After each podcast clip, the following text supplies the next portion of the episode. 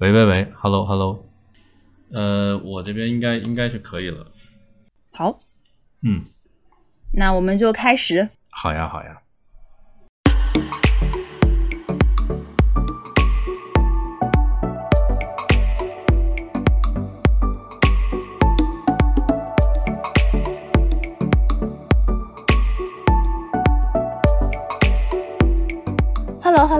迎大家来到新一期的实习生活，我是丁丁，我是小易。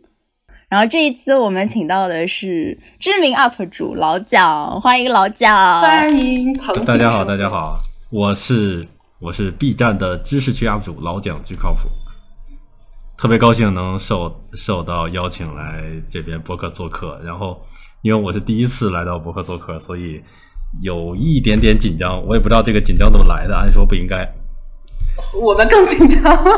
真的按说不应该。我们两个超紧张，我们两个白天对了好久的准备工作。嗯，哎，所以老蒋跟来都来了还没录吗？呃，对，我是跟你们是第一次录，太荣幸了。哦，超荣幸。嗯，我也很荣幸。然后我们这一期开头就就有一个比较危险的问题，因为我们听友群里面有一个关注了你很久的粉丝，然后。知道我们邀请到你的时候，他很认真的跟我们科普了关于你的很多信息，然后给我们指路了你的很多 视频，嗯，包括那个绿光，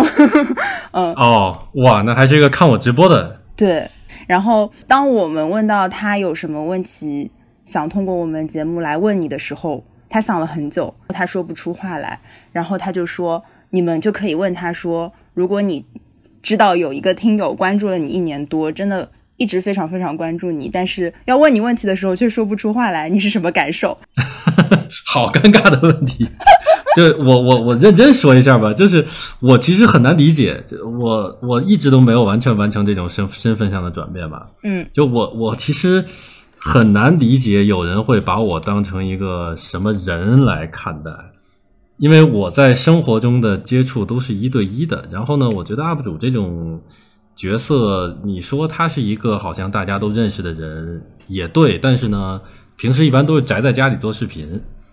呃，所以就我我的社交仍然是一对一的，但是在一些很奇怪的场合，比如说街上突然谁认出我或者怎么样，就好像有一种那样的感觉，我其实不太能理解。会找你签名吗？对。合影？呃，B 站的人找我，B 站的员工找我签过名，但是大街上只是有在上海有过有过两回那个合影。就我觉得这种感觉很奇怪吧，因为我对我想了一下，好像我对其他的人很少有这种感觉，或者说 假假如有的话，也是一些作家呀，呃，我也不会想到去跟他打招呼或者搭讪之类的，就是他是我不太能够想象出来的一种状态。但是挺有意思的啊，它并不会让我感觉到不愉快，就是一种很有意思的体验。就是七十万粉丝，但是没有成批量的见过。对对对，是的，我见过一些。我在我在这个呃微信上有一个群，然后他最多的时候到过呃将近二百人。我在那里见过大概有二三十个群友，因为非常活跃的一个群。但是其实见群友，我我觉得也类似于是一个小组的状态，或者是一个仍然是一个一对一的，就处于朋友和粉丝之间的那种状态。它不不是说像粉丝见面一样。嗯嗯嗯。然后这一次我们像之前说的，因为我们是实习生活嘛，然后我们就特别想听老蒋聊一聊自己的大学生活，比如说自己大学的时候有没有做过实习，或者说你大学的时候在玩什么？对，你说要社死了，我就特别想听。嗯，对，因为这个话题我我有点恐惧，有点恐慌吧，就是因为我大学过得实在是太混了，呃，难以想象的混。然后现在就可以告诉你答案，就是没有实习过。大学时间都在做一些没有价值或者意义很少的事情，就是就是瞎玩儿，就就是就是在浪费时间。因为我觉得其实我们那个时候吧，呃，总体上大家都没有那么多的目的性。那不是我不是在说什么功利主义之类的东西，只是在说大家就是获取信息的渠道比较窄，然后呢都不太清楚自己之后做什么。也都没有那么多乱七八糟的想法，比如说我是软件工程，我学软件工程的，然后大家就好像觉得顺理成章的毕业以后就当然应该去编程啊，也不会有现在的小孩说，那我之后要做一个程序员，我是不是应该开一个知乎账号，或者我是不是应该在哪儿呃做点什么兼职，我是不是应该怎么怎么样？那就没有。嗯，所以那个时候的时间就是大多数时间都在瞎混，嗯，打游戏、谈恋爱，然后打球，就这些事情。呃，真的就是这么虚度了大学的几年时间。哦，我还以为你大学都是在看那个经典书籍，因为你之前提到过。呃，对，呃，对对对，我我也看了不少书，但是其实，哎，你们的看书频率是多少？你们一一年大概能看多少本书？我是每年十本以内吧，我不行，我不行，我我要承认，对对，十本以内就就是一就是一本是吗？有时候真的是一本儿 没有，就是教科书除外，教科书是看的很多啊。呃，我的读书频率，大学时候，呃，我统计过，大概每年就是三十本左右。因为我我我很难理解，就是有的我看豆瓣上有的那个豆友一下，呃，一年标记二百本书，呃，对于我来说就是有那样的，但是一一方面是我在大学时候读的更多的百分之六七十的读物都是小说，全都是小说，呃，这个小说本来就需要一定时间去回味，或者说需要它需要一定时间去琢磨这个事儿，然后另外呢，是我读书都是比较。呃，很沉浸，但是呢，其实也比较比较慢。就我读的很快，但是读完了以后，我包括看电影也一样，总是会有一个两三天的时间，在那那那一段时间里，我也没有在一直在思考这件事儿，但是它就相当于我的一个 BGM 一样，它相当于一个背景。然后我我非得有这个两三天的时间，我才能明白这本书啊，原来是这么回事。所以我就因为这个思维方式所限，所以没有办法读非常多的书。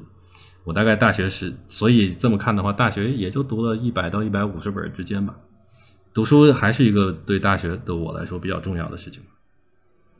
嗯，我觉得也要感谢，就是大学那时候，呃，南大的那个宿舍是十一点半就熄灯，然后白天有时候没有网的，而且那时候没有手机。一一个特别实在的话就是，就没有事儿干。呃，然后如果是现在的话，我觉得未定我会读呃一百本以上的书，但是大学时间确实很多时间用在读书上。当时主要看哪种类型的小说？都看。呃，小说对都看，我可能中国当代的那时候基本就没有接触过，呃，非常非常少。嗯。然后呢，清代的笔记小说就。中国的总体我都接触的非常少，呃，我觉得这个不是这个怎么说呢？就每个人的文学上的那个爱好是有一个渊源的，就是你从可能你从中学时期开始接触的是什么东西，就每个人的阅读列表，你如果真的是读文学的话，你应该是先从某一个作家先 先读读了几本书，然后其中有一个作家非常吸引你，然后你去找和他相似的人，呃，或者你从那个作家知道更多的作品，然后每一个作家都会有一些。杂文或者他的一些文学评论，然后你知道他更喜欢谁，就这么拓拓展开。所以每一个人其实文学的那个谱系是挺随机的一件事情。然后我的呃更多的可能来自于英美和南美。南美哦，嗯，然后对呃南美的，对对对，就马尔克斯他们，还有特别帅的那叫谁略萨，对，嗯，就他们等等一系列人。呃，英美的可能呃格雷厄姆格林。嗯，然后还有厄普代克这些人，然后还有还有几个德国作家，但是德国和俄国的作家属于那种，因为我是一个比较轻的人，就我不是一个心很重的人。就俄俄国和德国的东西，虽然少数几本我很喜欢，但是有点望而生畏，因为他们他们的心绪太重了。从我的天性来说，不是很亲近这类作品，但是我觉得他们很棒。比如说，我的最喜欢的作家就是格雷厄姆·格林和黑塞。黑塞就是一个德国作家。我也喜欢黑塞。对，黑塞对我还还挺重要的，我觉得。嗯嗯。有两个假设性问题，一个是如果你回到当时的大一刚刚入学的你自己，你会选择怎么样过你的大学生活？然后第二个问题是，如果你是二零二一年的。大一的你，你会怎么样过自己的大学生活？我觉得，如果我那个时期回到大学生活，因为我现在我不知道人是不是就是在生活中会把自己慢慢的会给自己一个定义，但是我在此时此刻的确觉得我好像和内容以及传播有更深的、更亲近的关系。那假设是这样的话，我在假设我现在回到我的大学生活，回到二零零六年、零七年的时候。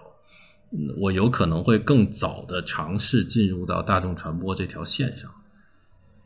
也就是说，那个时候我其实我是这样的，我大概从高中开始就有日常写作，嗯，大学一直也在写东西，但是就特别野路子，就什么都写，写自己日常的一些感受，写书评、影评，乱七八糟的，也尝试写过小说，什么都有。但是呢，我从来没有把它设想成是在要要在一个相对比较正式的场合去发表，以及要让一些人看到的这么一个状态。我都是在我一个小破公众号，然后可能只有二三百人都是我的朋友关注，或者我在知乎上也关注者只有一两千，当时就呃都是这样的一个状态，就是自娱自乐，然后写着玩，保存一些自己想法。但是呢，我觉得也许在更早的时候就进入到这样一种面对很多受众的写作状态中，可能会不太一样。哎，这这样的东西呢，我现在又会有有一点，呃，我其实觉觉得对于写作或者说啊，我这么说有点装啊，我并不是一个一个一个一个。作家，我并不是一个作家，对我这么说有点不太对。呃，怎么说呢？作为一个内容生产者吧，我肯定是一个内容生产者。对，这这个是够格的。我觉得对于一个内容生产者，呃，有公平和不公平的地方。公平的地方是说，或者好的地方是，你的一切生活经验都可以成为你创作的素材。呃，不好的一个一方面是说，这个东西没有一个特别成型的方法论。嗯，它很多时候是来源于天赋或者灵感或者一些。呃，你不知道从哪来的东西，那么我觉得内容生产这件事情，正是因为它没有办法完全的去把用一个结构去还原，所以我也会，你这个问题会让我觉得，呃，是不是这样呢？假设我是不是有现在的风格，或者说现在的一些东西，恰恰来源于我从高中、大学一直到二零一八年之前，都是在一种自娱自乐的方式去说话，然后导致没有沾染上特别强的习气。呃，我会觉得有一些有一些，呃，非常年轻的、非常有天赋、非常有才华的自媒体，但是我会感觉他们有一些习气，就是说话好像是有套路的，或者说有一些表达上的那种那种框架，啊，就是他被限制住了。但是我会觉得，如果看过一些文学性的作品，又从各个地方在自己不强迫自己形成风格。因为你如果要面对一个呃受众的时候，我觉得甚至包括你们做节目也一样。假设你们做的现在是一个呃，它不是播客，是就给你们和你们身边朋友圈子分享的一个呃语音 party 的东西一样，那你创作心态和现在会不一样。你们有可能会玩更多的形式或者做更多的东西。那都是有可能的，但是如果它像一个大众传播的时候，你就一定要有一个框架。大多数人都是这样的，我们每一个人都没有那么勇敢，对吧？嗯，所以你你会你会满足用户的期待，你会做一些把自己限制在一个地方。所以这个问题，哎，我是一个很无聊的人，就是说这个，我总是先说一个东西，然后又觉得这个东西好像又不完全是那样，我又把它往回拽下拽一点。但是你这个问题，我我会我就是这样一个答案吧。我觉得我可能会更早的进入大众传播，但是我不确定这样会这样是好还是不好。嗯，那如果是在二零二一年，我其实会觉得我可能会更糟糕吧。我可能我觉得现在这种躺。躺躺平什么的，就这些东西对我来说，对我其实特别反感类似的那个讨论，因为我觉得他这个就我这这些词儿真的听的已经恶心了。呃，我不再说咱们不可以聊啊，咱们可以聊，但是我就是内内卷呀、躺平啊什么这些东西，就讨论来讨论去，其实都比较的扁平。但是我我我我想说的是，我可能会比较多的，至少在我的大学时期受到这些东西的影响吧。因为，但是吸引我的可能不是，不是躺平，而是我觉得我大学时期，因为我大学时期其实过得不算特别好，就我的心理感受也不算特别好。我不知道我的未来在哪儿。呃，我虽然是一个很很随性的人，但是那时候有点过于迷茫了，因为我不确定自己。我其实编程一点都不会，我现在一点都不会，就是基本上就没有学会过。然后呃，也也中间想过去转系啊什么的，但是也没有成功。然后那个时候呢，觉得自己好像是一个没有太多社会能力的人，而且也比较边缘。然后跟家庭的关系，因为学业乱七八糟的事情也相对的比较紧张，也没有特别多的信心。啊，但是我我我从始至终都有一种盲目的自信，就是我还是一个不错的人，但是这个没有什么太多的基础。啊，总之就是大学时期是这样的一种一种状态，所以那个时候呢，我觉得我能体会到一种堕落的快感，就是它类似于一种什么状态呢？就堕落这个东西，它的爽在哪哪个地方？它并不爽在你玩玩的非常高兴。而是它爽在你明明好像不能这样，所有人告诉你你都不能这样。你一个你一个从小就学习还不错的人，大家都说你很聪明，然后你怎么就可能把自己置于一个好像都毕不了业的一个状态呢？你怎么能好像这个都似乎都找不着工作的这么一种状态呢？但是你一旦突破了那个那那个界限，你就好像没有规则能够再束缚你了。对，就是。其就我其实很能理解一些，但但这些东西很危险，这个东西非常危险。就你一旦突破了那条线之后，你就感觉到你是真正自由了，没有东西可以束缚你。其实堕落的快感来自来自于这一点。那，我那个时候还是一个积极向上的年代，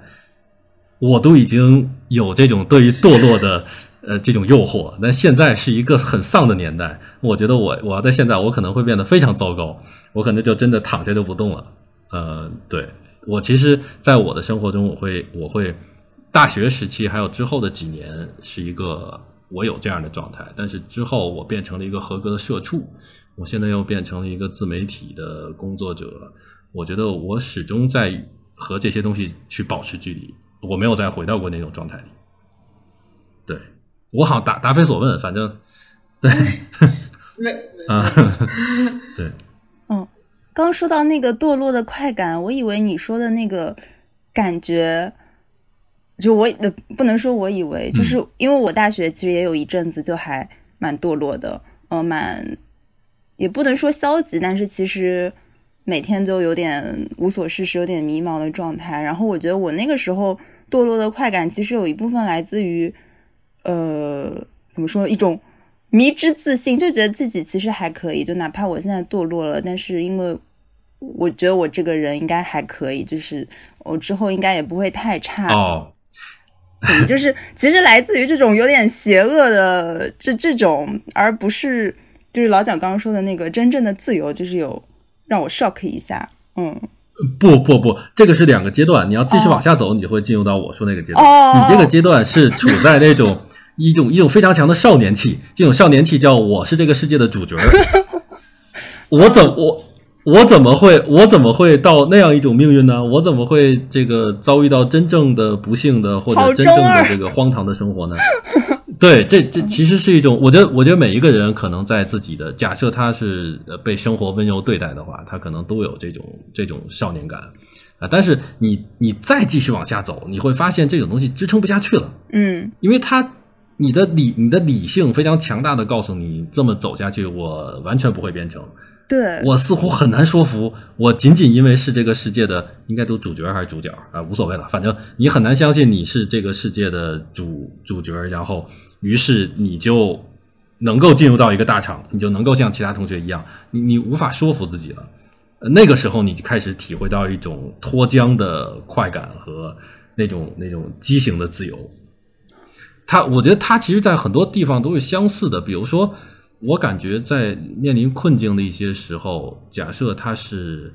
类似于对自己身体的摧残，假设酗酒，或者就是就是人有时候会进入到一种生活的裂缝里，好像生活在在你面前张开了一个裂缝，你可以掉进去。就是《广告狂人》的那个片头，那个男主人公他从那个房顶掉下来那个动画，我觉得他他非非常非常是是一个非常好的一个当代的预言。就是那种坠落的快感，谁都告诉你你不能跳下去，你觉得怎么可能这种事情怎么发生在我身上？但你就跳下去了，你就在那一刻你真正体会到了自由，但是最终你你终将会落到地上，这是一个比较麻烦的事情。对，你觉得这种掉进裂缝是一个好的经验吗？回头来看的话，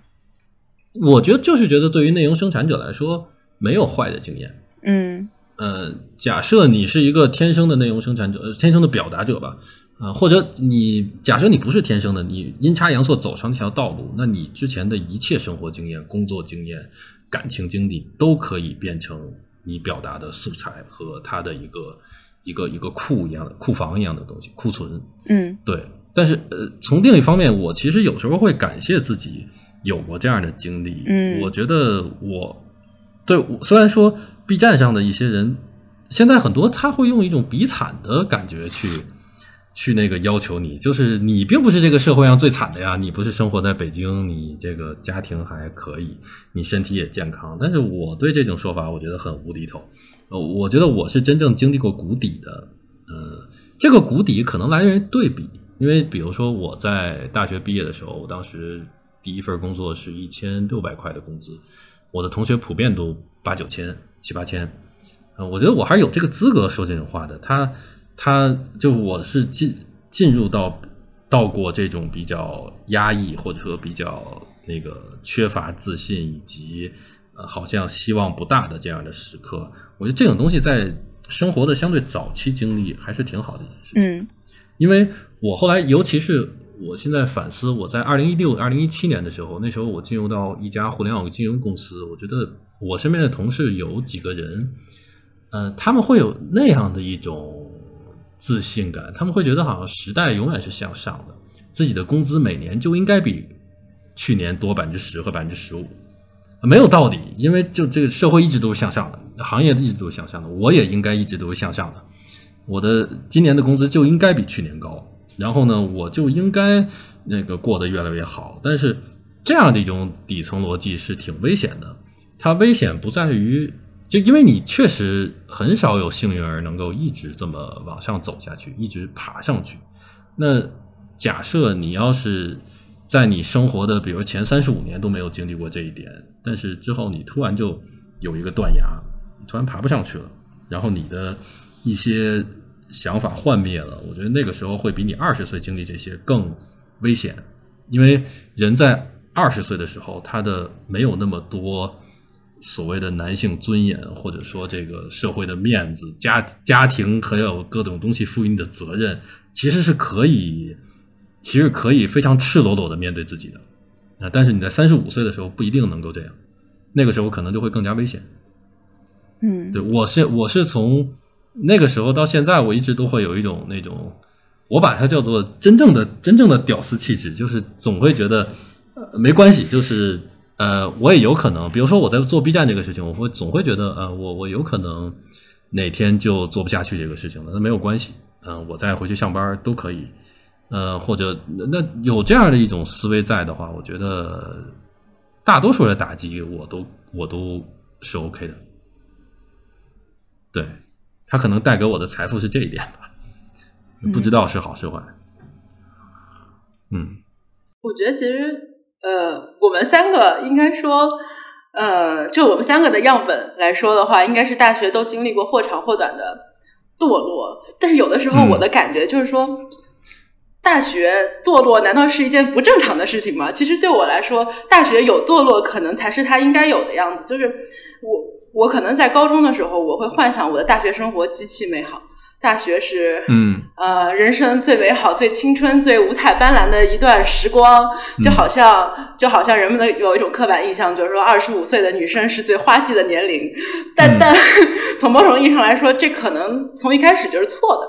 就是。我会觉得大学，呃，跟前前一段就是可能十二年义务教育、九年义务教育，它还是有一定的切割感。嗯，然后你必然会经历一些巨变。然后我觉得大学可能不不完美、不美好才应该是呃最正常的。然后我我是感觉很多人美化了大学，然后呃。我的感，我我目前就是结束了大学生活之后，感觉如果我去问身边所有的人，那可能每个人都觉得自己大学生活好像也并不是那么的完美，所以嗯呃，所以我的感觉就是，呃，反而我觉得不完美才是可能大学的常态，或者说大学给我们的礼物吧。对，因为如果大学太顺了，反而我觉得在社会上可能更会被打击到。对我你说的这是一方面，在另一方面，我会觉得现在呃，我可能接触的，我觉得我到 B 站上以后，是我同龄人里接触年轻人接触最多的了。我指的年轻人可能是从十五到二十五岁的这个群体，呃，你你你们应该也算吧，对吧？对，然后我会感觉现在有一种共性，就是大家都特别着急要选择一条很正确的道路，或者说一条一条，我我在我在 B 站上说也被很多人骂，但是其实我是理解的，就最优解，大家要选择一条最优解。嗯。呃，我我是我其实是理解的，对，但当然我并我并不觉得这是好事儿，因为我会觉得，其实，在相对比较年轻的时候，就是生活它是慢慢变窄的，一个更自然的过程，或者它应该的样子，应该是生活本来你有很多种选择，但是它这些是代价，你发现一些选择走不通，或者它不适合你，然后它慢慢的变窄，慢慢的变窄，最后你走上了某一条路。现在的好像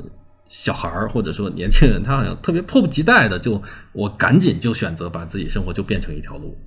然后呢，他的问题在于什么？就好像这是一个正漏斗和一个倒着漏斗的区别。呃，你先体会到很多种生活，或者你体会到很多种工作，你从中选择更适合自己的那那一那一个东西，其实它是比较扎实的。我知道我的这个选择是从哪来的，对吗？比如说我我在我在这个呃二十几岁第一份工作，我干的是文字校对；第二份工作，我干的其实是一个办助教、办销售的工作。我接触到有一部分销售，我就知道我是真不适合这这个东西。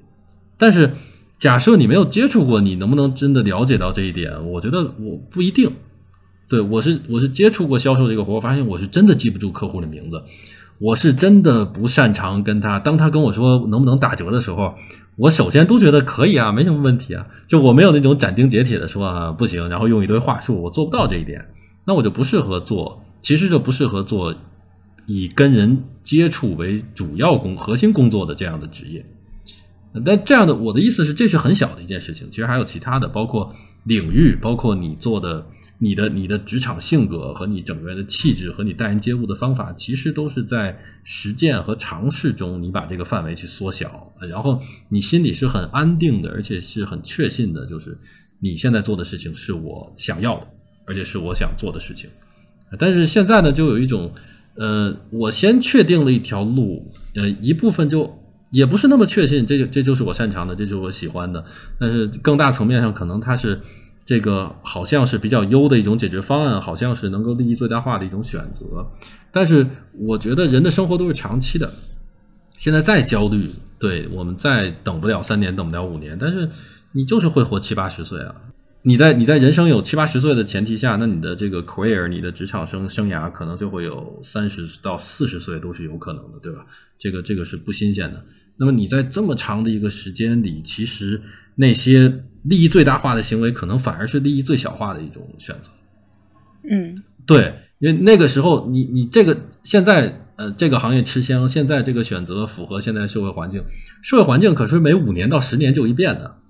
但是你是不变的。你的一些最根本的、最内心深处的和来自于你童年的一些你的喜好、你的擅长的东西、你的天然的关注点，这个是会伴随你一生的。所以你根据这个在发展你的选择，其实才是长期来看利益最大化的。啊，我个人是这么觉得啊，这是我的一种生活观念。我觉得他们可能这样的选择会把自己置于另一种危险之中，而且是现在看不到的一种危险。另外还有一点就是生活会少一些乐趣，因为其实我觉得是。你走那些错误的道路，它最后没有变成你的正事儿，但是它变成了一些乱七八糟你生活中其他的组成部分。嗯，比如说你的你的一些可能，你本来想尝试一个某一份工作，但是这个工作没有变成它的，类似于我最开始这个文字校对，我发现它是一个很枯燥的东西，另外挣的也非常少。但是我可能培养起了一些对文字的严谨性，它会在我的生活的其他地方。呃，获得一些帮助，或者我仅仅是对这个行业产生一些了解，或者是我在这个没有继续下去的行业中认识了一些朋友，未来可能有些机会，又或者是这种东西它变成了我的爱好。虽然虽然我发现我不适合在这个领域中挣挣钱，但是它变成了爱好。这样的就是你的你的生活的面儿会，你的职业道路和你的正事儿会缩窄，但是你的面儿会拓宽。就像我觉得这就这呃这这么说可能比较抽象啊，就我们换成感情生活就非常简单了。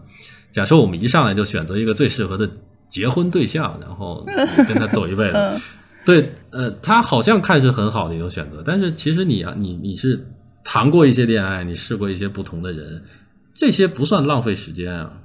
对吧？嗯，这些你知道了，你跟不同人，你看到了更多的自我，你从亲密关系中看到了更多的自我，你更知道自己是谁了。对，以及他们，以及他们有可能之后还是你的朋友，你跟他们这些经历还会有拓展出一些新的关系。对，这这就是我觉得现在，呃，我其实能够理解，但是确实没法认同，就是非得逼着自己在二十岁的时候就想明白一切事情，然后选择一个那个生活道路，我觉得是挺。挺挺不扎实的，或者说我是不想这样的。我现在也可能我就是相对比较随性的人吧，我天生也没有什么焦虑感，这是实话。我到现在我也觉得未来三年，二零二三年我在做什么事情，我确实不知道。我觉得也无所谓，就是可能这个在做 UP 主，当然肯定做的，就就算我在做 UP 主，我做的也不会现在的内容。那假设我没在做 UP 主，我在或者我在自己干一摊事儿，或者我在做又重新回到职场，可能都还挺有意思的。对，哎，那我就有一个追问了，就听起来有点像抬杠啊，但其实是真实感受。因为刚刚丁丁问您有个问题，就是说，呃，如果回到大学生活。呃，那你会做出什么样的不同的改变？然后你说你可能会更早的进入大众传播，哎，然后我当时听到其实心里一惊，因为我很同意刚刚刚刚那个老蒋说到的那个观点，就是其实可能是要去走一些弯路，要去尝试一些非最有解的东西。但对我来说，就是呃，你说的那个更早进入大众传播这个领域，是不是像你好像在大学时时期你就要跟他结婚？的这种感觉一样，就是你会觉得这个也算是一种乐趣减少嘛？因为可能目前的老蒋已经知道你的后半辈子都会跟大众传播脱不开干系了，嗯，因为这个有有点有点像有点像穿越，嗯，它是它是一个不可能发生的事情。就是我现在带着我一个三我三十多岁的一个脑子，我我知道我是什么样的人了，我再回过去，那其实有的东西你如果是这样的话，你确实就不用再经历了。比如我现在我还非得在我二十岁的时候，非得再做一个销售的工作，我看不出什么太多的意义。我已经知道我不适合做这个事情了。另外，我觉得你更早的选定一个呃，你终身的事业，有的时候有的人其实碰巧，有的人他觉醒的更早。我并不是在说，如果你真的。很扎实的，确实知道了你的终身事业是什么，那你就去做好了。嗯，我不是说你还非得去绕一个圈子，你去尝试各种各样的工作，那没有必要。因为有的人就是觉醒的会早一点，有的人会觉醒的晚一点。像我，对于我来说，我在我填报志愿的时候，我脑子是空的，也可能在那个时代，就是我是八八年生人嘛，然后在那个时期的中学教育还没有开这种。叫现在叫什么呀？叫职业发展什么课课程，对吧？现在有了吗？在高中的时候就，之前培训是吧？呃，现在北京的一些学校有了，开开始给你做或者 MBTI 或者什么其他的这个性性格测试，然后呢会请一些呃，像北京比较好的学校会请一些各个领域中的那个专家过来跟你讲我们这个行业是怎么回事儿的，真好，就做的就已经很好了，嗯。对，但是我那个时候我是也没受过太多这这种东西，然后呢，我当时也吊儿郎当的，总之就是脑子里是一片空白，所以对我来说，在这方面我是比较晚熟的。我大概是到了二十五岁以后，我才觉得啊，我可能更擅长这样的东西，我可能更多的想在这方面做一些事情。我二二十岁的时候，我还做的不切实际的幻想，我可说以以后可能我要在大学教书或者。或者我我我我以后可能是一个文学家，我可能要写写出很很好的小说啊，但是发现自己确实这这方面是走不通的。呃，总之就是，但是有一些人呢，确实有这样的人，他在自己的十五岁，呃，尤其是更艺术性的，其他的也有。我怀疑像马斯克这样的人，他可能在，比如说十五岁的时候，他就说我以后要做一个用科技改变什么世界的这样的人，对吧？那他。虽然很中二，但是可能也是真诚的。有的人有，有的人没有。呃，我觉得有的话，那就我不是说一个非常机械的反对这种决定自己的生活，我是反对强行的给自己划定一条不属于自己的路。嗯，我觉得其实刚刚老蒋说的，跟我们做播客一开始的，呃，到现在也是啊，就跟我们做播客的理念其实是很 close 的。就是因为我们也是想说，嗯希望大家不要就看着啊这些行业这几年特别火，工资特别高，然后你就去选定它了。然后我们也在跟各种不同行业的同学，而且我们尽量希望这个行业非常的多元化，嗯、来聊。然后通过我们的节目，希望可以让大家能够听到更多的不同的实习的岗位是在做什么的。然后我们也几乎每一期节目都在鼓励大家，大学多做实习，大学多做实习，多去试错，去了解自己到底不适合什么，适合什么，喜欢什么，不喜欢什么。嗯对对对，试错试错是年轻人的特权。嗯对，二十多岁的人才有这种勇勇气和有这种几乎无限的机会，我去试试这个，反正无所谓，对吧？不适合我就再换一个。你嗯，到了三十多岁、四十岁的时候，这个成本就会一定会上升。对。然后我们就发现一个很有趣的现象，就是我觉得我身边可能接触到的，或者说我在社交媒体上看到的一部分同学，非常非常非常疯狂的做实习。就是一页简历绝对写不下，至少有五六份实习，而且每一份也不是说随便水水的，嗯是真的有很认真在投入的做，啊，甚至像其实我跟小叶也是，就是我们会 gap 一年来做一个比较长时间深入的实习，就真的像全职一样了。其实，嗯，我现在可能要 gap 第二年，哇，这么厉害 就害！很疯狂。是还实际还在上还在读大学就研究生是吗？啊，研究生啊，对已经研究生干过一年了，对本科 gap 了一年，然后研究生可能再打算 gap 一年。我很有勇气。嗯，然后另一方面，好像就又看到大家说，就是可能老蒋觉得很不喜欢的那个词，就是躺平，就大家说啊，就想想停下了，就是。就就这样有一种矛盾的现象在我们面前，就一方面又非常奋斗，一方面又非常躺平。嗯嗯，你觉得这个是嗯，矛盾且统一的吗？还是他们其实是两拨人？还是是个什么样的现象？两拨人，哦，我会觉得他是两拨人。呃嗯，是就是大大家往往会觉得努力是一种态度，在我看来，努力是一种能力。嗯嗯，有的人天生就是更能够忍受呃枯燥的重复性的东西。我会觉得，其实努力这个东西，它大多数是在对抗那些枯燥的重复性的事情。因为如果不是这样的话，你就不许，其实不存在努力这回事儿，你不会强迫自己去做这个事儿。那有的人是天生他呃有这种能力，有这种心态，他去为了一个远处的目标，他去说说服自己，我现在要呃必须要忍受这些东西，我现在要怎么样？有的人他天生就缺乏这样的能力，我觉得我是我是挺呃不擅长努力的人，呃，就是我天生好像就呃不不是怎么说呢，就是很难为一件事情长期努力，尤其是这个事情它可能过程并不吸引我，所以对我来说，这个事情选择就变得实际上最终选择变得很少。虽然我进行过很多尝试，但最终我需要一个在过程就能满足我的事情。嗯这就是对我这种人，嗯对我这种人，我就我就适合做这样的东西。但是有的人可能他不是，或者对于有的人来说是每个人生活的关注点不一样，有的人关注点根本就不在事业上。比如说，比如说有的人他呃他他是某个公司的财务，他真的很喜欢做报表和做那个做各种统计以及做各种会计上相关的事务，那可能不是，他只是他的更多的关注点在家庭上。我职业中干什么都无所谓，我这个八个小时，我完成一些我的价值就 OK 了，我没有更多的自我实现，我并不觉得这是一个有问题的事情。我觉得是你需要有你的关注点，但这个关注点在哪是你定的，在哪里是是你来决定。这个关注点可能在于你的爱好上，或者你的家庭生活上，或者你的某种职业选择上，或者某某种艺术上，它都是可以的。对，我觉得对对于我这种人来说，我如果需呃必须我在一件事情上努力的话，就必须是这件事情的过程要非常吸引我，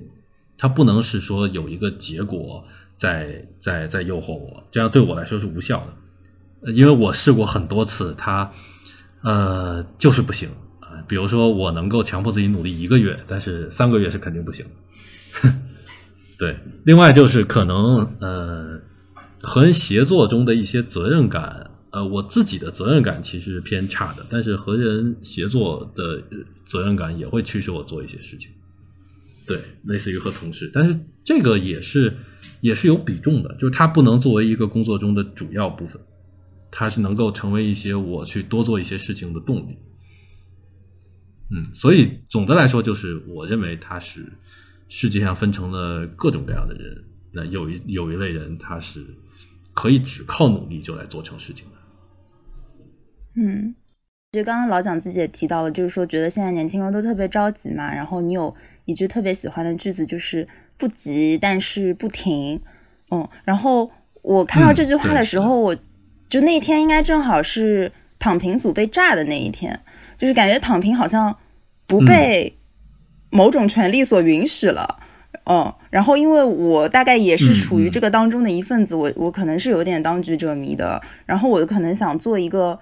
嗯，不知道能不能称得上是辩护，还是我我自己也不清楚，我是不是在解释什么？但是我们想说的这个，嗯，躺平是不是其实意思就是我们不想那么着急了？就，但是被理解成了我们想停下了。嗯，就会不会存在一种这样，嗯嗯嗯，不同人对我们不同的理解，所以导致了这样的发生？就我对躺平没有那么大的反感。因为我我我没有资格呀！我在大学的时候躺的比谁都厉害，我真的是真的是就是很很夸张的那种不努力。就是我大学时期，呃，真的是学业上可能一点关注度都不发，然后基本上不去上课，可能一个学期我上的课也就二三十节。我说的是总节数啊，对，一共就上过二三十次课，然后老师很多都不认识我，期末考试我才第一次知道我是谁。然后我期末考试那个核心的专业课也考过，类似于七八分什么之类的，挂了一大堆科，就是挂科对我来说家常便饭。然后挂科之后再去再去重新的去补考啊什么这个那个的，所以我我大学时候就躺的非常厉害，而且我现在也不是一个多么多么努力的人，对我始终觉得应该有一些空间。我有时候会给自己一些辩护，嗯，我会说。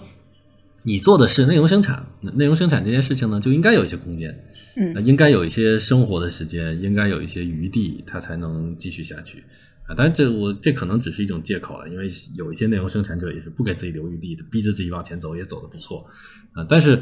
我是觉得躺平这件事情，其实，呃，对，我觉得你说的没有错，那其实没有特别大的问题。但是它的问题在于什么呢？我觉得。有两种躺平，现在的那种躺平，它像是一种反抗。嗯，我感觉反抗的反抗式的躺平没有意义。我只能说我不是很喜欢。嗯，对我，我觉得我不是很喜欢，因为它它就像一种，既然我过不好，我不让你们所有人满意。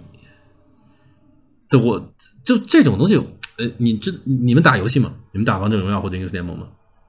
对，我前几天还遇到，我发现，我发现英雄联盟中总有一种 loser，真的是 loser。我每次遇到都还挺生气的，但是现在我已经能控制自己脾气了。就是他没有选到自己的位置，英雄联盟里面有补位这么一说，他可能选择了那个中单为那个主路，然后系统没给，给了他一个辅助，然后他就会跟在那个游戏里说那个我要中路，然后对方如果不给他的话，他就开始去送，啊，他又挂机去送。我觉得这就是一种那种 loser 心态，就是。这局游戏因为没有合我的意愿，所以我就要让你们大家所有人都不好受，我就要你们所有人的期待都落空。我觉得这个是没有意义的，嗯，因为因为你没有给自己带来真正的满足，你没有从躺平中获得真正的满足，你只是一种反抗式的一种一种东西。说啊，好，大家你们都让我努力，而且我看你们心怀这个心怀歹意，好像看着怎么怎么样，都在强迫我做一些事情，我就躺下了，爱爱怎爱爱咋咋。我觉得其实没太多意义，因为生活还是你自己的。但是另外一种躺就是，呃，只是不愿意那么紧的说，在自己逼着自己每时每刻都过着特别功利化的或者什么样的生活，我觉得没有问题啊，我觉得没有问题。就是那种步步最优解的生活。对对对，我我其实觉得这种这种躺平还好啊，而且如果这种躺平的人呢，我会从善意的角度去解释。反而是更大概率，他们能够在意到，他们有自己喜欢的东西，呃，他们才能够摆脱这种单一的兑换标准，呃，或者或者大多数就是钱，对吧？他们才能够摆脱这个东西的诱惑。那说，因为只有当你不被这种统一的标准去衡量的时候，你才生活的丰富性才开始显现出来。就是在这一个小时，你给我多少钱？你给我八百、一千的时薪、五千的时薪，我就是想把这小说读完，对吧？那只只有这种不能被衡量的时刻，那生生活的丰富性才真正的显现出来。那我觉得像这种躺平，我我挺喜欢的呀，我觉得挺好的。啊，只是从就是你确实年轻的时候还不能老躺着嘛。嗯，他人生就是这样的，就是你确实在二十多岁的时候，你努力一年，可能是四十岁的时候努力一年的效果的五倍或者十倍。嗯，这个是实际成立的啊。但是我并不反感，我能理解，我能理解第二种糖。对，嗯。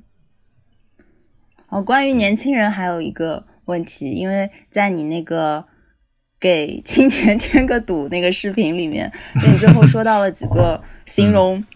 好的，或者青年的几个形容词，比如优秀、深刻、勇敢和创造力，就我特别喜欢这几个词。但是就是在提出了这个问题之后，然后我们看的时候就会特别想说，那我们应该怎么样去培养自己的这些品质，或者从哪里可以去学习或者获得？我觉得里面可能更更最重要的一个词，有可能是勇敢吧。嗯，我我觉甚至这个词对我来说也是不停的在更新对他的想法，还要更新我对他的认识。这个词好像，尤其在今年，它有一种崭新的姿态出现在我面前。勇敢是很难的，而且我今年一月一号的时候，我正好看了一期十三幺，是他呃那个许知远和罗翔在聊，罗翔就说勇敢，我觉得他对我觉得他不是在装，他说他自己不够勇敢，我完全相信他说的话。因为我觉得勇敢真是太难的一种东西，就你要摆脱自己的那种怯懦，你要摆脱自己的怎么说对对对事情的恐惧。呃，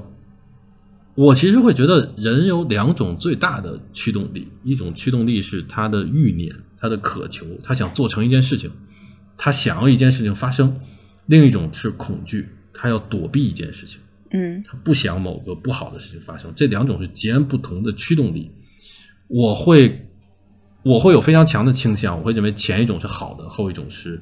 后一种是你需要有一个底层的逻辑，就是这是保保存你生存的一种东西，你需要有这样一些东西。但是我觉得，如果做大决定的时候，做出。呃，你想往往这上投入你的生命或者你的很大一部分精力的时候，是应该以前一种为标准的。嗯，那我觉得这就是勇敢。对，这就是勇敢，就是你希望让一件事情发生，你才去做它，而不是你在躲避一件事情。人说人呃，在中年之后容易油腻啊，或者什么的，我觉得是当。当一个人拥有了一些东西之后，他身上的恐惧开始大于他的渴求了。我其实会觉得这是最关键的东西。他开始怕失去他的地位，失去他的一些一些东西，失去他的和和某些人的一些关系。嗯，那这个人就变得油腻了。嗯，所以在这几个词里面，我都我都忘了我说的哪几个词。我记得有，呃，至少有创造力和勇敢，对吧？嗯，我其实觉得勇敢是最重要的。我觉得现在的一些我在网上看的事情，我为什么那那期视频很情绪化？我觉得确实是我积攒了很多的不理解和我确实，我我说实话，我我看不上很多现象。我在互联网上，嗯，对，其中很多时候我觉得就是懦弱。就是你能从一些人在网上的发言中看出，他千方百计要降低自己，要矮化自己，这是我特别不喜欢的一个，特别不喜欢的一个东西。就是比如说，你跟一个姑娘谈恋爱，最后这个姑娘把你给骗了，或者假设一个女的跟一个男的谈恋爱，最后这个男的把她给骗了，我觉得这个时候你没必要说我是一个傻逼，你不是对吗？我就我我觉得这两个你们能。体会到我说的意思吗？嗯，不要 PUA。对，就是，对，这这你没有必要矮化自己，是对方不好，是你遇到了一个不太对的人和你不合适的人，但是你之前投入的真心，它是一个好东西啊。嗯，它是一个好的，它不是说啊，我为了保护自己，我往后撤一步。嗯，那我包括我觉得就就就其实感情，对，我不知道为什么喜欢用感情来举例，因为它好像听上去更能理解，跟每个人都相关嘛。就跟我前一阵看那个前几天看那个《情书》那个电影，我第一次看，因为他刚上院线。对他，我觉得那个男主可能就不算一个真正特别怂的人吧。但是真正特别怂的人是什么样？最怂的一一类，这种不敢这个表白的人，就是他怕自己丢掉面子，他怕有很多有很多人是这样的呀，他怕自己被拒绝。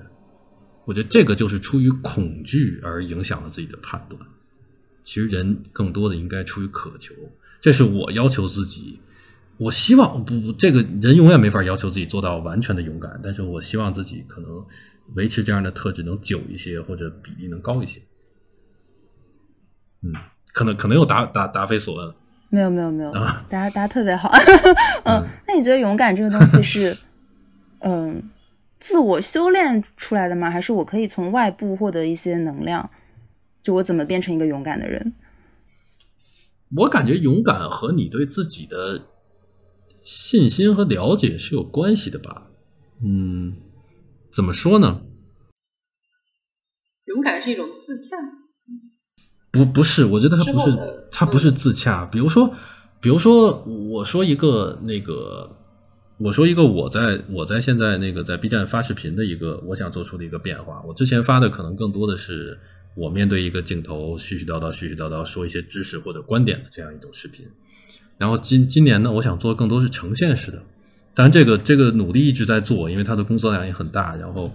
一些选题包括采访对象也不好找，所以它还在进行中。但是总体呢，我就是不再想非常高密度的输出知识和观点，我希望去记录一些事情，我希望去记录一些精神困境或者一些实实在在的故事。那么这个过程中，我就感我就会感觉到自己不停的有非常软弱的想法出现，就不停的有东西把我往后拽，因为这个事情是我不太确定它会发生什么样的结果的。呃，我不太确定，因为我从小到大一直是文字化的思维方式。那么这样的事情好像不是，这样的事情好像他要把一个普通的生活变成一种故事，而且很多你需要用影像化的方式去表达，这不是我擅长的东西，我会觉得无从下手，而且更大的一种焦虑是我不知道自己能做成什么样子，他有可能做的会很差，或者我会让自己很失望。但是我会努力的去把自己再蹬回来，就是不要因为这种怕，为了让自怕自己失望就不去做这件事情。嗯，其实他最后可能有两种东西会克服这一点，一个是就是就豁出去了，就始终我觉得有那种，就就像那个亚马逊那叫什么贝索斯是吧？嗯他说每每那个 first first day 就是你你你始终把这件事情当成呃你在第一次做这个事儿，呃，我觉得。我我我在遇到这种时候，我会去回想起二零一九年七月份我那个第一次拍视频，也啥都不会，也就拍了嘛，就能怎么样嘛？其实其实你现在你现在我现在无非比那时候多一些粉丝，那个时候好像就丢脸也只有自己和自己朋友能看见，但其实你你想想，区别也不是特别大，就是仍然是无所谓的。你你就是、技术很差，或者你完全没试过这个东西，拍出了一个六七十分的东西，你发出去也没有什么太大的问题，只要它的方向是对的，只要你展现的是真实的生活。我觉得首一方面是你你要有这种豁出去的这种想法，另一方面我觉得没有办法，你只能对自己自己抱有信心，对自己抱有信心的人就会更加勇敢吧。比如说在感情中，你相信你是一个值得。又举感情的例子是吧？对但是感情它很好用，感情很好用，感情是一个很好用的例子。就比如说你表白，你觉得我怕被拒绝，但是什么会让你更勇敢一点呢？你可能相信自己是一个很好的人，相信自己是值得被对方接受的，对吗？啊，那有可能就会更加勇敢。比如说，在我我视频想做出这个转变，我没有什么可以倚仗，我所依倚仗的只有我的基本基本素质。我相信我是一个对事物有敏锐、敏锐观察角度的人。我相信我是一个有基本审美的人。虽然我不然的话，你没法说服自己。那为什么这件事情不是由那些整天在上街街拍，然后呃玩器材器材党，然后他或者他是一个已经拍 vlog 拍了十年的人，你为什么能比他做得好呢？你没有办法。一方面，你只能豁出去去做这个事儿，因为它是你想做的，你听从内心的渴求。忽视自己的恐惧，另一方面，只能是你相信自己，无条件的基于你过往生活，你相信自己更本真的一些东西。它不是你能做什么事情，而是你相信你是一个什么样的人，你就相信你是一个敏感，并且你是一个能够能够有不同观察角度，你是一个独特的人。那于是我可以在这件事情做出我比较独特的价值。我觉得就是对我来说，可能我会 PUA 自己，就从这两个方面去 PUA。嗯，哎，其实我想补充一下丁丁的问题，就是你说，可能我从我的角度回答一下丁丁的问题，就是就是刚丁丁不是说问那个优秀、深刻、勇敢、创造力要怎么怎么去成为这样子的人吗？或者说怎么去培养自己？然后勇敢是不是也是可以可以可以培养的？我我自己之前听到过一个很有趣的例子，就是人要有一点屎壳郎精神，就是说，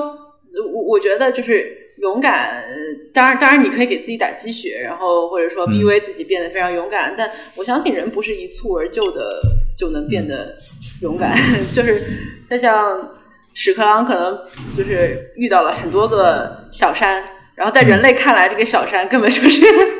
不值一提啊，但对屎壳郎来说。的他，他的推那个屎球就推不过去了嘛。然后你反正每次就找我碰到一点困难，然后往前推推推推推，然后我推过去了，这个感觉就是这个屎壳郎的感觉。找多了之后，你慢慢就会变得变得变得勇敢了。然后我我我最近就是参加一项就是格斗运动，然后就听到一句话特别有意思，说说打拳的人是永远不会自杀的，因为他失败了太多次，没有什么东西值得他。值得他就是用自杀的方式去去去报复，或者说就是呃成为这种真正的 loser，然后去呃怎么说呢？就是通过自杀或者说反抗式的躺平某种方式去去去解决某个问题。所以，对对对，所以我觉得是这样的。我觉得如果想要训练自己勇敢的话，就是。把自己当成一个屎壳郎，但但如果说屎壳郎真的遇到了一个一个不可逾越的大山，那他可能也永远都迈不过去了。但是当这个山还是你足够可以那个躺躺过的时候，就嗯，我我觉得，对我觉得我我还是要有呃，怎么说呢？呃，遵从自己内心的想法，就是呃，我其实不是一个那么积极的人。呃，怎么说呢？就是这种屎壳郎的精神，或者说我不是一个 fighter，我不是一个斗士，我我时常会，我我其实时常会犹豫一些事情，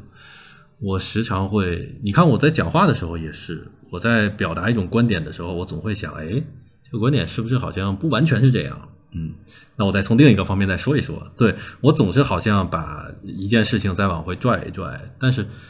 呃，我觉得你说那种是。他好像仍然是仍然是不一样的人。那你说那种是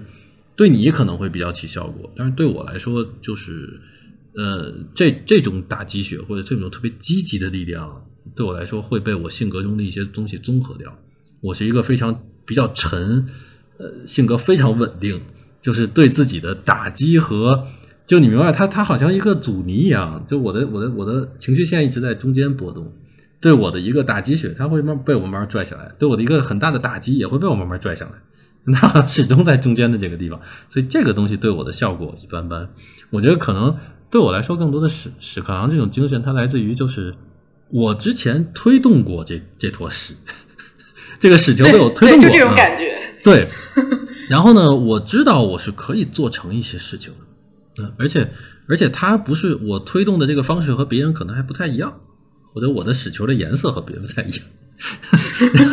然后他就会因为我过过往做过的一些事情，我产生了一些信心。嗯，这等于是一种内化的和外化的两种叠加在一起的。从内心深处，我就相信我和别人不一样。从我过往做过的事情，好像也证明了我能做出不一样的事情。于是它就变成叠加起来的，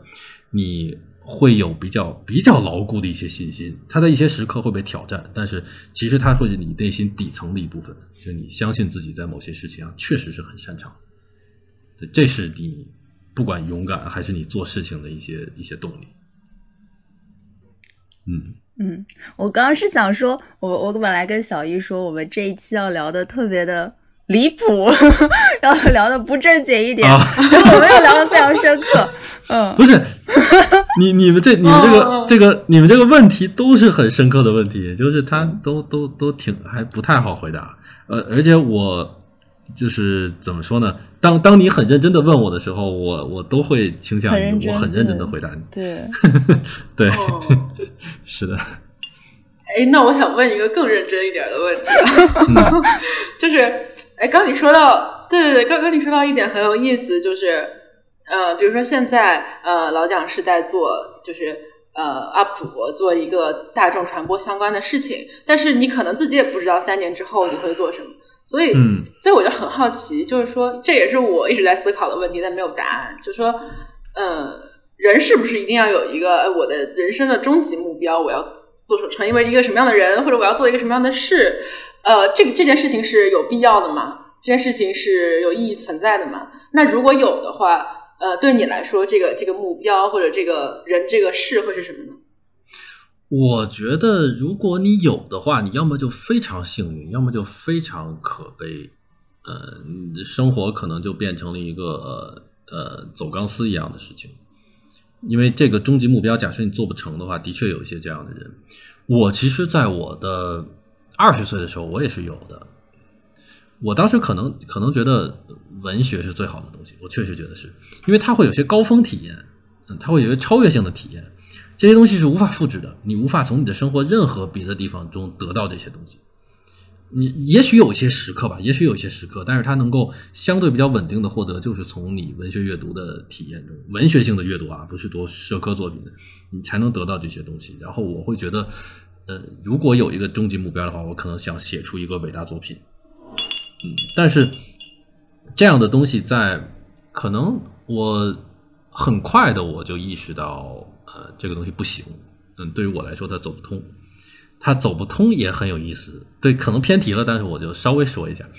就是走不通的理由，并不是说我的文笔不好，或者所谓我的天赋不行，当然它可能确实是不行，但是我觉得更重要的是，我缺乏那种顶级文学家的特别强烈的渴求，就我我生活中好像就剩这一件事情，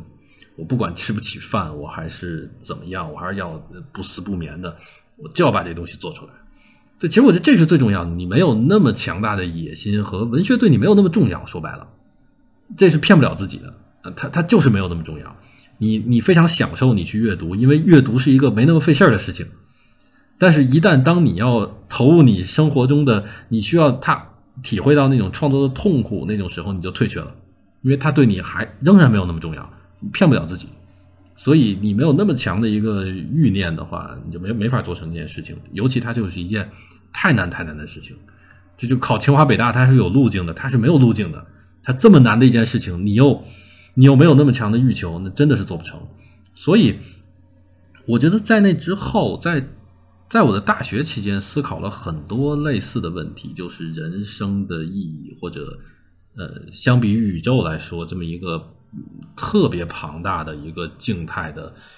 一个沉默的一个东西来说，那人类的这些挣扎和这些你在做的一些事情，它究竟究竟是为了什么？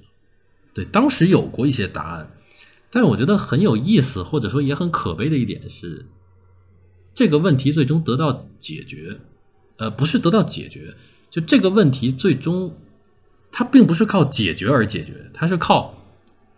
它是消失了。就这个问题不再重要了，消解了。这这个问题我，我跟我我跟我跟很多人都聊过。呃，其实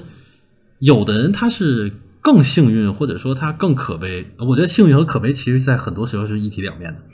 这有对于有些人来说，从没从来没有想过这个问题，那就不说了。但是对于我来说，我是我是想过这个问题的。他曾经对我很重要，但是你在生活的过程中，你逐渐就被被沉浸在生活里了。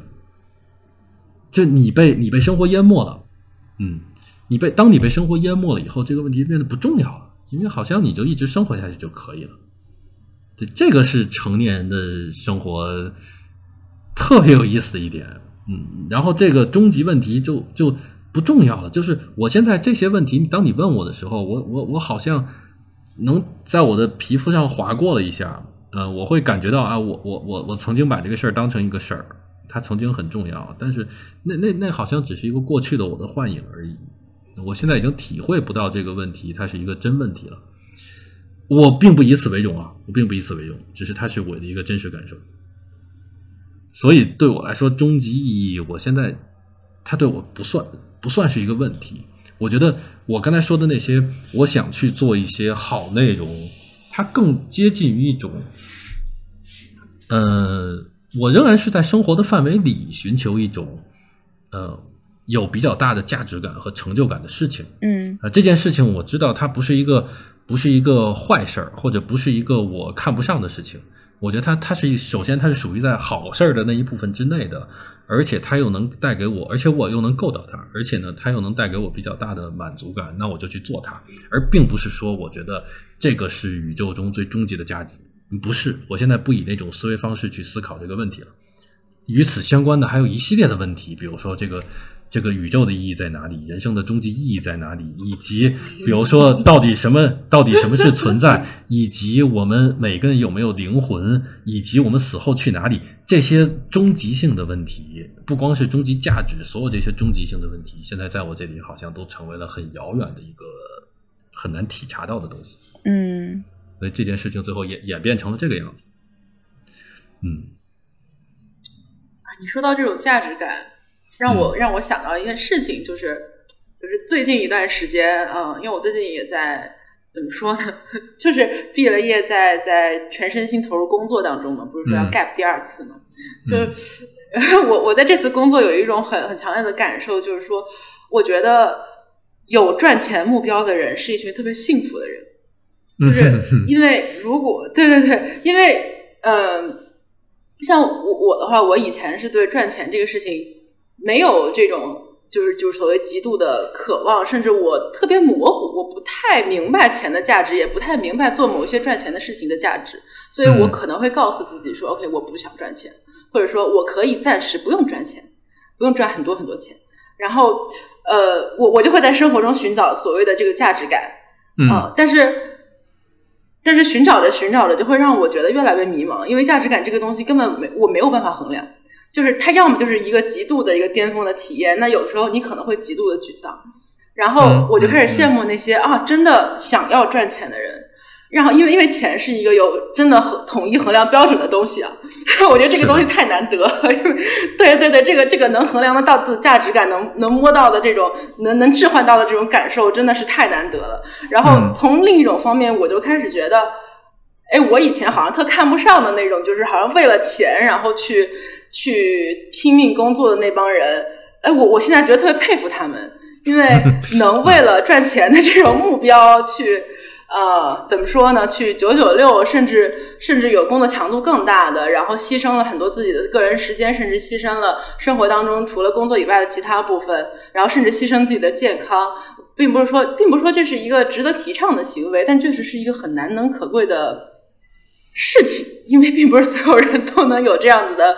嗯，你说能力也好，态度也好，精力也好，呃，当然，当然，如果是那种短线玩家，我就搞搞两年前就就不走了，那就、嗯那那也没有办法说没没法评价了。但是如果是真能长线这样做的话，我我是，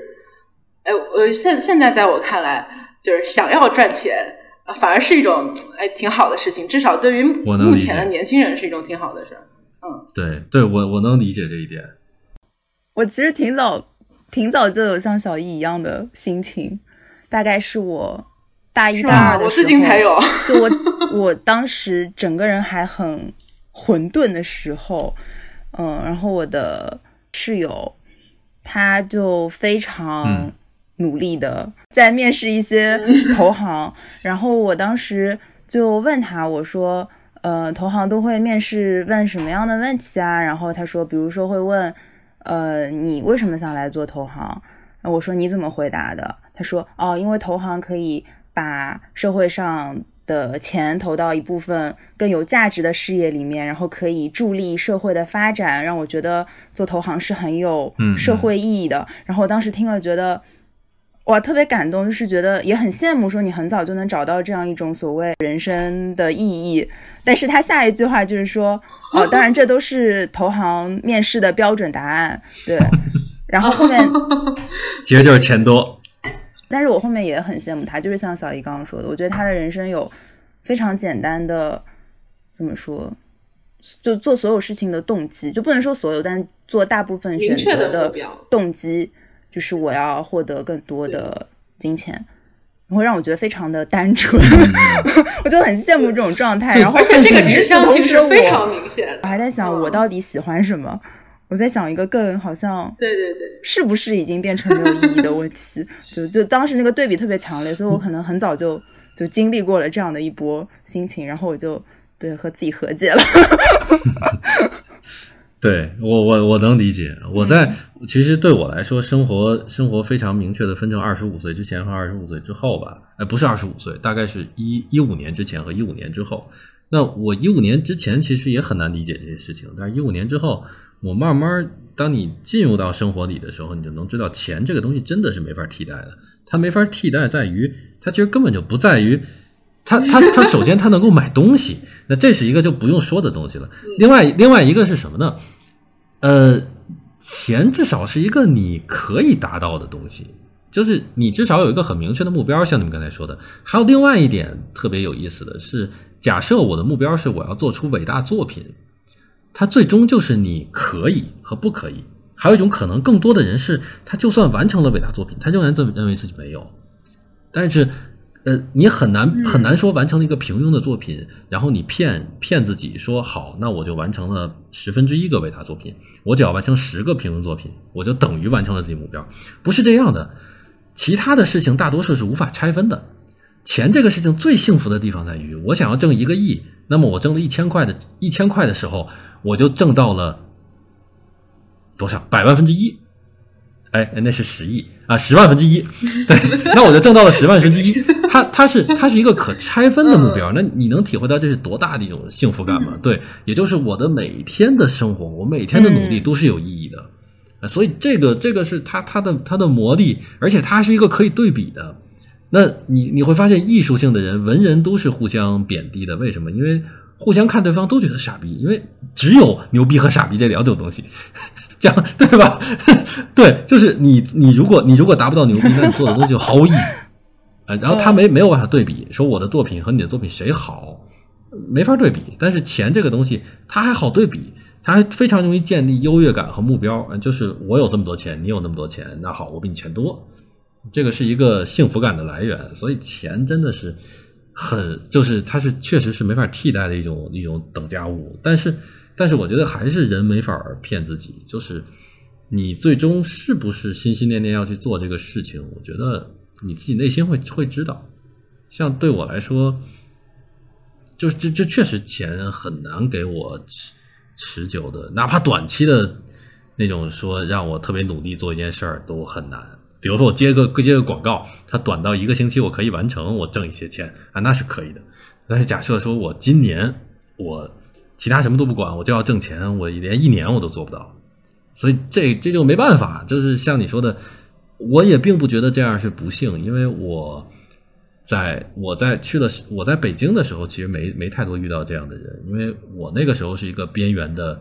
亚逼青年有有一点这种感觉，或者说文艺青年，我认识的人人总是会认识跟自己相像的人。我那时候认识大多数都是这样的人，但是到了深圳以后，我进入到那个 P to P 公司，然后在那个做品牌公关，在互联网行业，对，然后你就会认识一些这样的人，呃，你会发现你没法骗自己，你就觉得他们不行，你就觉得那那。我，但是你出于礼貌性，你不会问他们。我我喝多的时候，我跟他们那个交换过。我说，我说那你活着干嘛呢？就是 你你一天天的，就是你如果说最终你就是为了挣钱，你就是为了这这这怎么着，然后把自己职位往上升，那你最后你就是我没法理解。我总是觉得他还是通向某一个东西的途径。就这个你是没有办法骗自己的，你你就是没有办法说服自己，一般等价物是最终的目的。所以，他不管是幸福还是不幸，我其实到了，我觉得，嗯，最近的三四年，我学到的最重要的一种心态，就是当你做不到的时候，他就跟你真的没有关系了。这这对对对对，呃，他他们好，我爸之前有哎，他们好像很幸福，他们好像很很幸福，但是那有那有什么关系呢？那你做不到啊，你做不到，那就是他们的事儿嘛。对，是是，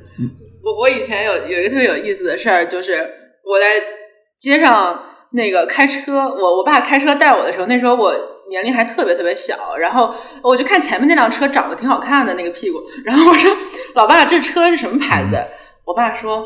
你买得起吗？”我说：“买不起。”他说你买不起就不要问，跟你没有关系。等你买得起的时候，你自然就知道它是什么牌子了。然后我觉得哎有道理，对，以后不看自己买不起的对，东西了。生活中可能更极端，就是你知道你永远买不起，嗯、就你你不是这样的人，嗯、就就像就像比如说，我发现有一些人他会像有一种比烂的逻辑，比如说会有那种标准的劣币驱逐良币的市场中，然后呢，你坚持做一些价值的人就会有那种心态，就就觉得不甘心。啊这些人他做一些乱七八糟的，比如内容，他做营销号或者做这个，他也能火，是凭凭什么？嗯，都我凭什么？但是但是其实我现在就完全不会这么想，因为你没有办法狠下心来让自己变成那个营销号，你做这东西你会难受。那那这事儿跟你就没关系，因为不管怎么样，这他你你做不到，你做不到。对你别说你首先不说这个道德上是好还是坏，那首先你就做不到，而且你永远都做不到。那那那他是会涨多少粉什么的，其实跟你的关系不大。嗯，嗯。是这样。哎，刚刚讲到钱这个事情，我我突然想到，就是我又又感觉啊，我身边其实有很多同学就或多或少表达过这样的想法，就是刚刚前面也说了，很多同学就现在特别着急嘛，然后他们会很着急的去寻找那些赚钱，就可能打引号赚钱最多的最优解，然后他们快速的获得了金钱，然后达到所谓的财富自由之后，他们觉得，呃，比如说到三十岁财富自由了，那我那也太厉害了，三十岁就财富自由。啊！呃，但是不管多少岁反正就是财富自由了，好的。然后我就可以去做我真的喜欢的事情了，嗯。就好像是另一种哦。看起来也挺不错的人生路径。但是我们在这里就是，对对对，我还没到那个财富自由之后，我不知道到那之后是不是我真的会去做那个我喜欢的事情，或者我不知道我到那个时候还有没有那个能力去发现或者意识到自己到底喜欢的是什么，或者说我已经变得油腻了，像刚刚说的，就啊我恐惧很多事情，那我那我就这样也挺好。嗯，对，就没有办法预知未来，但是有很多人会设想这样的一个路径。就我们可能刚刚一直说，我们都希望呃通过慢慢的试错找到自己喜欢什么，然后去做自己喜欢和适合做的事情。嗯但是他们画出来的一种路径是说，我先快速的赚到钱，然后我再去无所畏惧的做任何我想做的我觉得。这是一种伪逻辑吧。啊我觉得不不太对，这个这个 这是个呃，伪命这这这个这个逻辑这个逻辑不太对，因为我觉得因为人他不是一个机械的产物，呃，人是有延续性的。呃你很难想象一个人，他可以把自己人生中的十年完全的托付给一件事情，他对另外一些事情完全的不想，然后突然在某一个时刻，他又转变成了他对另外一些事情完全不想，然后他又完全全情投入在自己喜欢的东西上，而且这个喜欢的东西好像凭空出现的，你很难想象。人是有延续性的，他喜欢的东西总是喜欢的。如果不是，那说明他就不是你喜欢的，这就是假的，对吗？而且我觉得另一方面，我不知道你们你们有没有过那种呃，我有我有个很多段儿，就是两份工作之间，因为我我我我也挺懒的，就是呃裸辞，然后下一份工作可能四个月之后才上班。你会发现，对于一般人来说，我觉得我已经算是一个爱好比较多的人了。但是你会发现，你待的第一个月很幸福，但是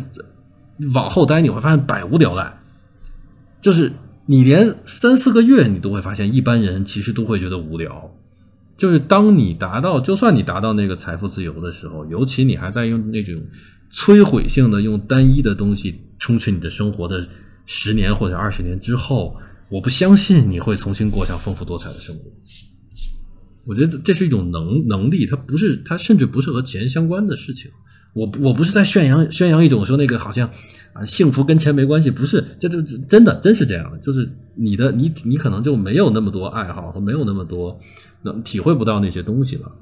我觉得是你用什么能对抗这种一般等价物呢？它一定不是纯粹的去挣更多的等价物，我觉得是你你挣的钱需要达到一个底线，达到一个能给你一定的安全感。我一向是这么觉得的。对、嗯我没有过过特别穷的生活，对我没有过过那个衣衣食就是穿不暖然后吃不饱的生活。我觉得我需要有一个相对比较舒适的底线，在这再往上，其实钱就嗯，钱就不是说用更多的钱来消解你对它的这些畸形的欲望，而是你需要让自己变得丰富来对抗。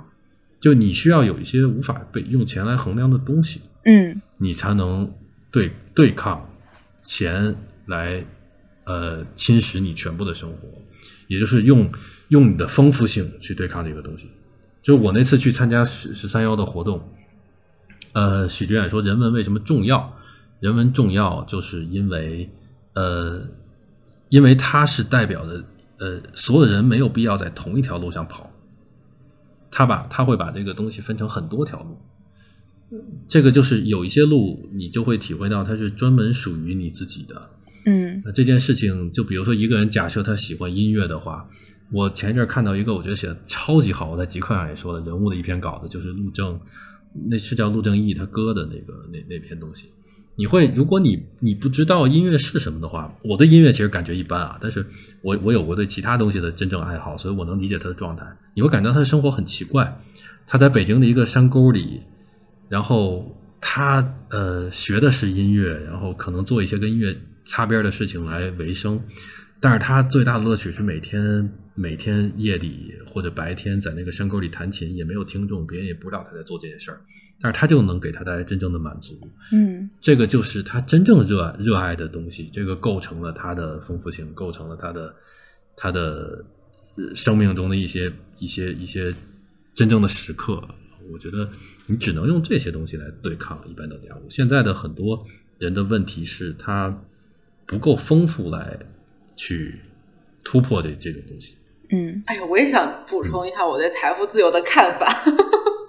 就就是我也认为财富自由是个伪命题。就是首先一个很简单的问题，就是多少钱才是财富自由？就是有很多真的年轻人，就是刚大学毕业的同学，跟我们年龄差不多的，就说我想要多少多少岁财富自由之后，我去干嘛干嘛。他们目前我觉得刚出社会的大学生是对钱其实没有具体概念的，他他其实并不知道，当钱到了一定数量级，到了百万。就是千万甚至一上亿级的时候，这些钱拿来做什么？它到底是一个多大的数量？我只知道十块和一百块的区别，对吧？甚至十块跟一千块的区别。嗯所以，所以就是说，到底多少钱是财富自由？之前好像那个 Papi 酱有说，大概是呃三，在北上广深大概是三亿人民币。就是我做什么，嗯我做什么职业能赚到三亿人民币？就是我想问，我觉得其实 这其实太就没没没那么多，没那么夸张。其实，反正怎么怎么说呢，就是你到底多少钱是财富自由嘛，对吧？就是这是一个问题。然后，所以财富自由它不是一个底线思维，但是有多少钱算够，其实是一个底线思维。就是有多少钱能让你生活的舒服，呃，是你达到你想要的生活品质，它是一种底线思维。然后我之前看过一个纪录片是 Netflix 的，然后他讲就是 billionaire，你怎么样能成为一个这个所谓的百万富翁或者什么千万富翁这样的。然后嗯他就说，呃，其实对于 billionaire 来说，劳动收入只占百分之十，然后投资收入占百分之九十。嗯，但是其实能够通过投资投资收入呃来来赚到自己想想赚的钱，赚到更更多的钱，其实是非常非常困难的。呃，很多人其实并不具有这一部分的能力。就这也是一部分你需要单独去培养的能力，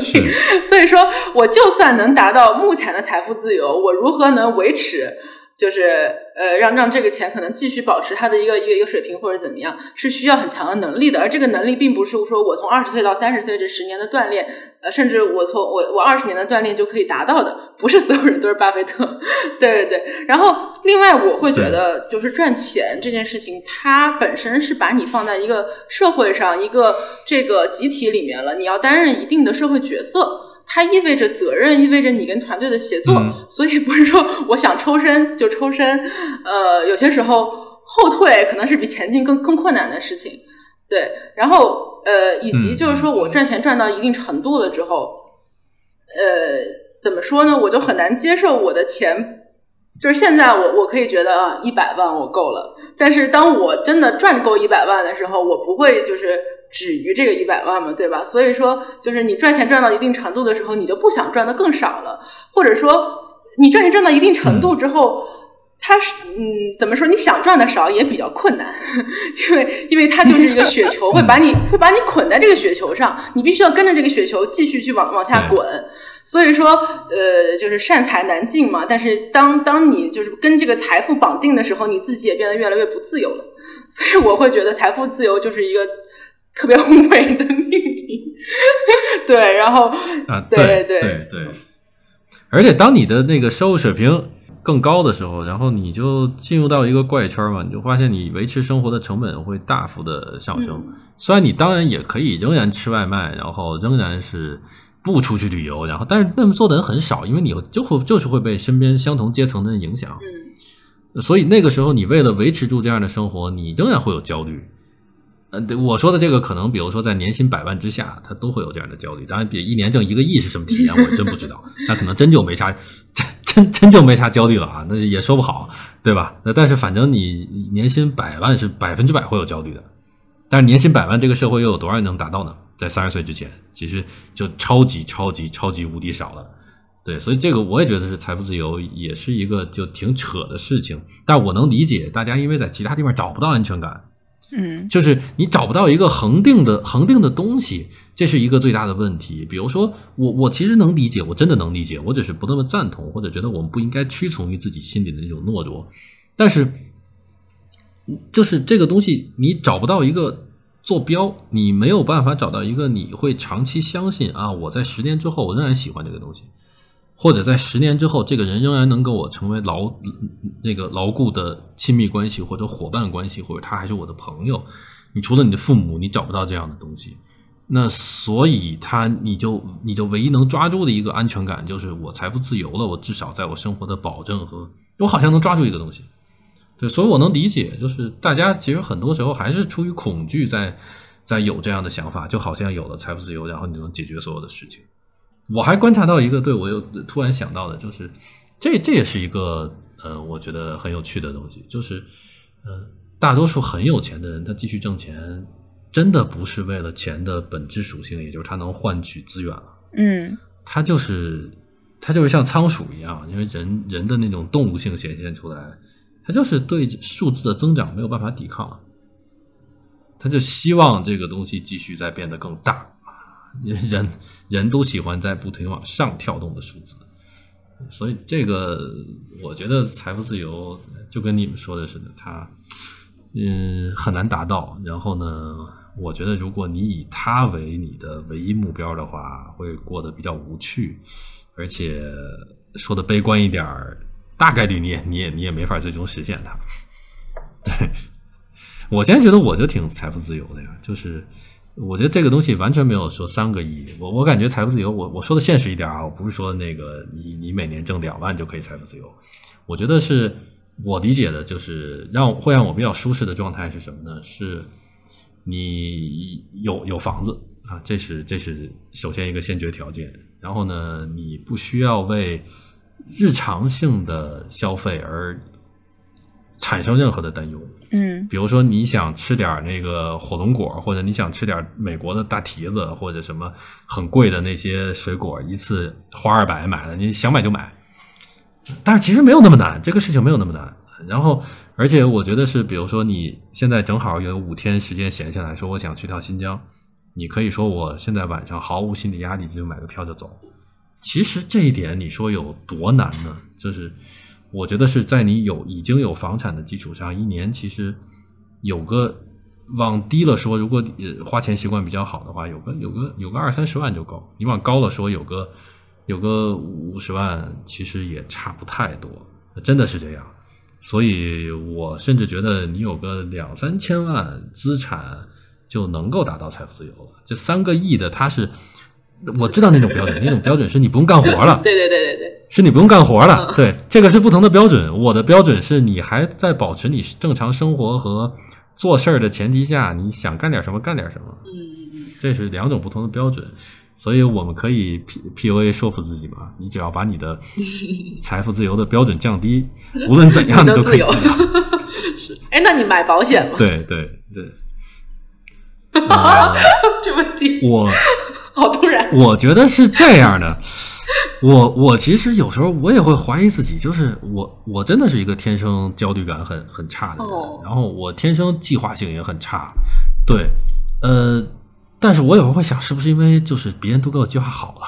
因为我爸妈保险意识超级强，哦，在我小时候那时候中国人没有人买买保险的时候，他们就开始买保险，所以我我有大病险。我爸妈在对我最悲观的时候，甚至他们把我买了一些那个养老险，就是从五十岁，呃，从六六六十岁才能开始领，领到死，然后每年只能领大概三千块还是多少钱？但是我妈说，哎，你至少能活下去，就是假假设我这一辈子就这么混，然后 就就你能想象他们的心态，我当时不不懂，我现在一想他们心态，哎，觉得好心酸呀，就好像那个我就是对我的未来很很悲观，才会有一个很低的预期，才会给我买这种保险。啊，就是反正你你怎么都能活下去，他们也就放心了，呃，所以我觉得，呃，可能因为有这样的东西，我我至今没有给自己买过任何保险，但是我感觉，呃，现在我三十三岁，我再过两年，有可能我会，呃，开始给自己买大病险，呃，这是有可能的，对，因为这个这个是一个，我觉得，呃，你究其究一生来看。呃，发生概率还是不低的。你得了一种呃比较难治愈的，然后需要花大几十万的或者怎么样的一个一个病啊，然后买这样的一个保险可能还是必要的。但是其他的可能我还是不会了。我我都是我都是那种，我觉得有的人可能就是很难成熟的吧，我就是很难成熟的。然后我总有一种想法，就是有什么事儿发生了再说嘛。好羡慕，永远是少年。好羡慕，这这这不知道为什么，但是天生就是这样的想法，就就有事儿来了再说呗。羡慕。听说你是就是从北京搬到了上海，最近是吗？啊，对，我现在就在上海，我现在就在那个武康路旁边的一个地方。哦，对对，就很想问，就是说，是是不是怎么怎么说呢？就是是不是对你来说，就是不买保险就跟好像。就是没有其他固定资产，比如说不买房是一个一样的逻辑，就是你的这个负担同时也会呃少一些，就是比如说你想搬哪儿就可以可以搬哪儿，比较自由。啊，对，我觉得是这样的。我觉得怎么说呢？就是我我从大学时候梦想的一种生活状态，就是可以在一个地方住一两年，然后再换到另外一个地方再住一两年。就是我不知道为什么，真不知道。有很多事情，你的一些渴望，你都不知道它来源于哪里。但是我好像就喜欢那种身在异乡的感觉。现代吉普赛人。所以对我，所以我，对，所以我，我最近的，我从零六年到现在是多少年？十五年。我最近的十五年间，我有四年是在南京，有三年半是在深圳，然后现在又在上海，所以我一半多的时间是不在北京的。我觉得在以后，假设我父直到我父母身体无法，呃，怎么说，就必须我在他们身边之前，我可能都会尝试去这样，只要条件允许吧。假设我在我在上海住个住个一年的时间或者多久，我这接下来比如去成都待待或者去珠海待待都是有可能的。嗯，但是珠海欢迎你，我就在刚才说的，我去。我现在就转，我转。我我特别喜欢。来来来来来，我 我特别喜欢珠海，是吗？我在一我在一八年还是一七年去过一次，然后特别喜欢珠海。你们那儿那个租房子简直就像白菜价一样啊！现在现在不是了吧？哦，那是是还还是比较便宜。对对对，买买就比较贵，租就应该就是临临海的八九十平的房子三千块钱，不贵，这不就不要钱吗？啊，这这这简直了！我觉得，我觉得自由职业者其实有这种便利，就是这一点嘛。你在哪儿都是可以干事儿的，然后你挣的钱是按一线城市的钱去挣的，但是你完全可以在二三线城市，然后就会过得非常爽。哦，对，好多 UP 主都所以这种便利，我对对对，网红都是这样。对啊，对啊，对啊，对啊。我可以问一些关于 UP 主的问题。就是就是因为呃，我观察到一些嗯，像像你一样，就是比如说以前是做知识区的 UP 主，是兼职的，像半佛呀，对你呀这样子的，呃，到后来就是都选择了全职，这个是你比较主动的选择还是被动的选择？然后你觉得就这个职业就适合你吗？就是全职的 UP，就可能有点误会，我从一开始就是全职的哦，是吗？哦，误会了，对，我是。我我是一九年一九年大概春天的时候辞职，然后那个当时就想找下一份工作，然后呃，就是阴差阳错吧，就决定试一试 B 站这个。